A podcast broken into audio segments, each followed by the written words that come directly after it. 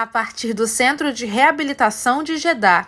Antônio Guterres enviou uma mensagem a todos os países com pessoas na mesma situação, para que possam ativar esforços para facilitar o repatriamento seguro e digno dos seus cidadãos.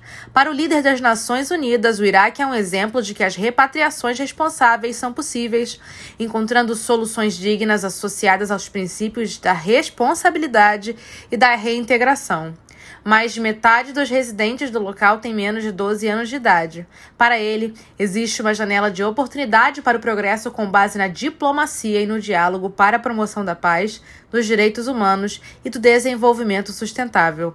Guterres se reuniu com o presidente, o primeiro-ministro, o titular das relações exteriores e o presidente do Conselho de Representantes e membros da sociedade civil iraquiana. Ele assinalou ainda a solidariedade e o apoio dos iraquianos às vítimas dos terremotos da Turquia e na Síria, que mataram mais de 47 mil pessoas. Da ONU News em Nova York, Pauline Batista.